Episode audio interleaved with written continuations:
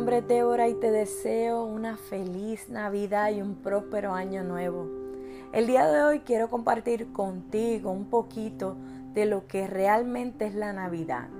En Isaías 9:6 nos dice, porque nos ha nacido un niño, se nos ha concedido un hijo, la soberanía reposa sobre sus hombros y se le darán estos nombres consejero admirable, Dios fuerte, Padre eterno, príncipe de paz.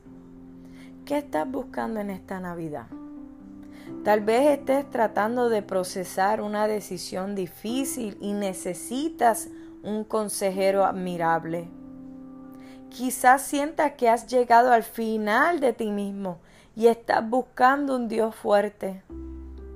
Quizás no puedas estar con tu familia en esta Navidad y necesitas un Padre eterno.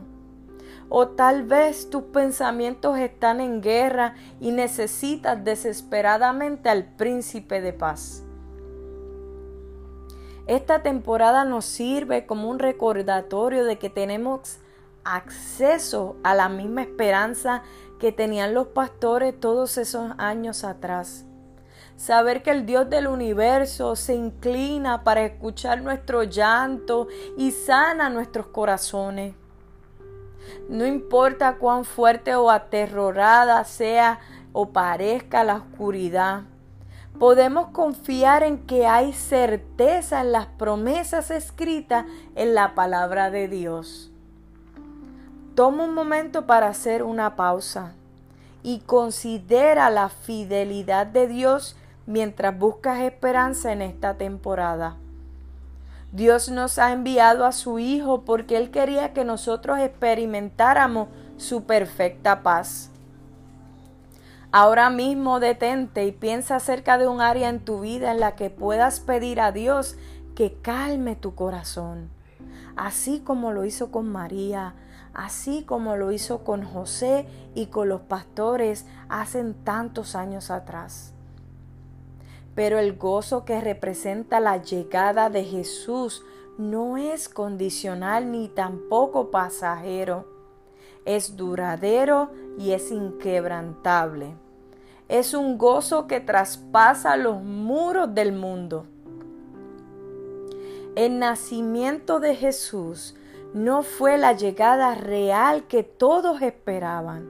Y aún así lo cambió todo en un instante el Hijo de Dios se convirtió en Dios con nosotros hace más de dos mil años.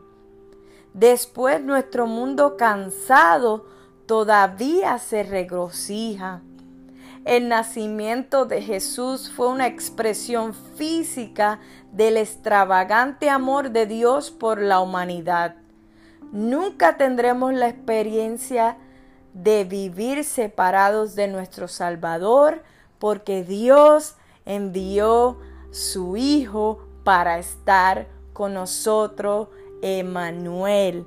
Espero que este podcast te haya bendecido, compártelo con tus amigos, familiares y te deseo nuevamente feliz Navidad.